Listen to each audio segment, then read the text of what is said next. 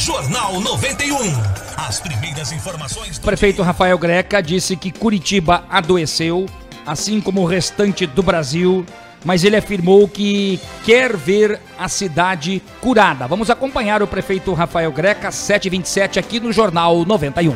O Brasil adoeceu, adoeceu de uma nova cepa feroz em transmissão, rápida em contágio, eficaz em matar e o que é muito triste, inclusive em matar os mais jovens.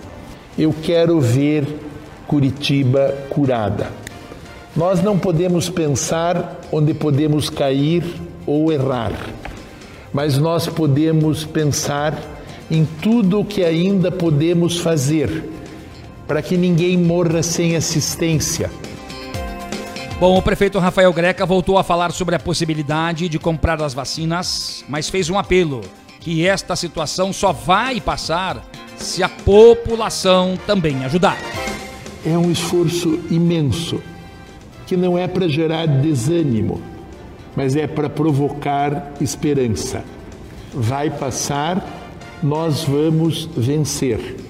Nós temos vacina, não tantas quanto merecemos e tantas quanto desejamos. Nós temos uma lei que nos permite comprar vacinas. Nós estamos trabalhando arduamente para consegui-las. Só vai passar se todo mundo ajudar. Olha, sem dúvida alguma, né? As pessoas precisam colaborar. Muita gente critica demais o tempo todo os gestores políticos, as autoridades mas a gente observa, né, a luta dos prefeitos, não só aqui de Curitiba, mas de todo o estado do Paraná, a do governador Ratinho Júnior, na busca insistente pela compra de vacina, que lá no início da pandemia, quando começou inclusive a vacinação, nós estamos seguindo o Plano Nacional de Imunização, que é o plano do governo federal.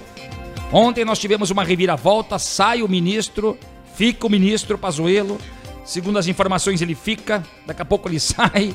Então, o que acontece? Em função da demora para a chegada das vacinas, para conseguir vacinar a tropa toda, a população toda, houve esse empenho e esta atitude dos gestores políticos para a possibilidade da compra das vacinas. E esta possibilidade já foi aprovada, inclusive autorizada, pelo Supremo Tribunal Federal.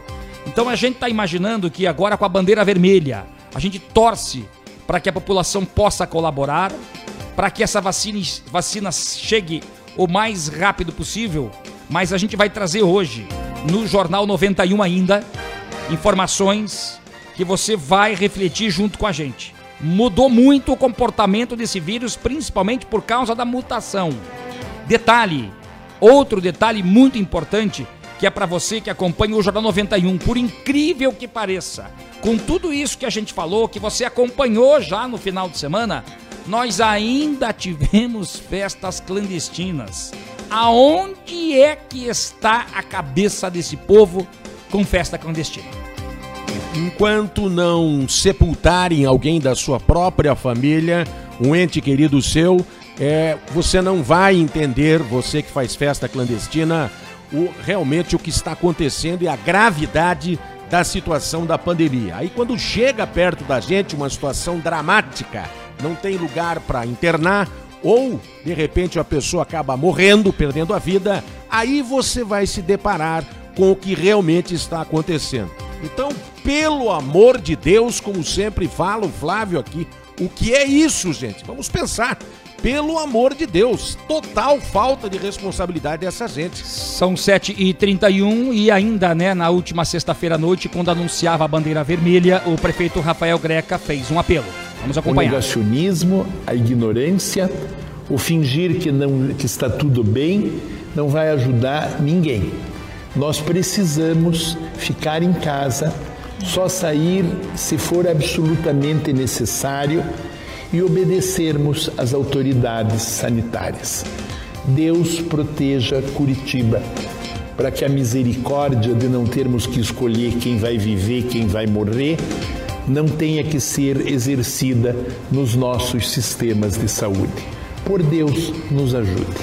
Que é um drama terrível, né? Olha- São 7 horas 31 minutos agora, Flávio. Dá pra você perceber nas palavras do prefeito, né? É dramático, né? Por Deus que nos ajude, porque é por Deus, gente.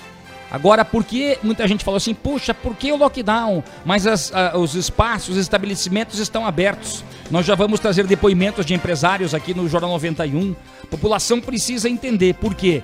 Porque há praticamente um colapso no sistema de saúde. Então as pessoas dizem, nós estamos com o mesmo número praticamente de casos ativos, com aqueles números que estouraram logo após as eleições, no mês de novembro. Então por que a bandeira vermelha? Por que as pessoas em casa? Porque quanto menos aglomeração, quanto mais distanciamento social, menos o vírus vai chegar na gente.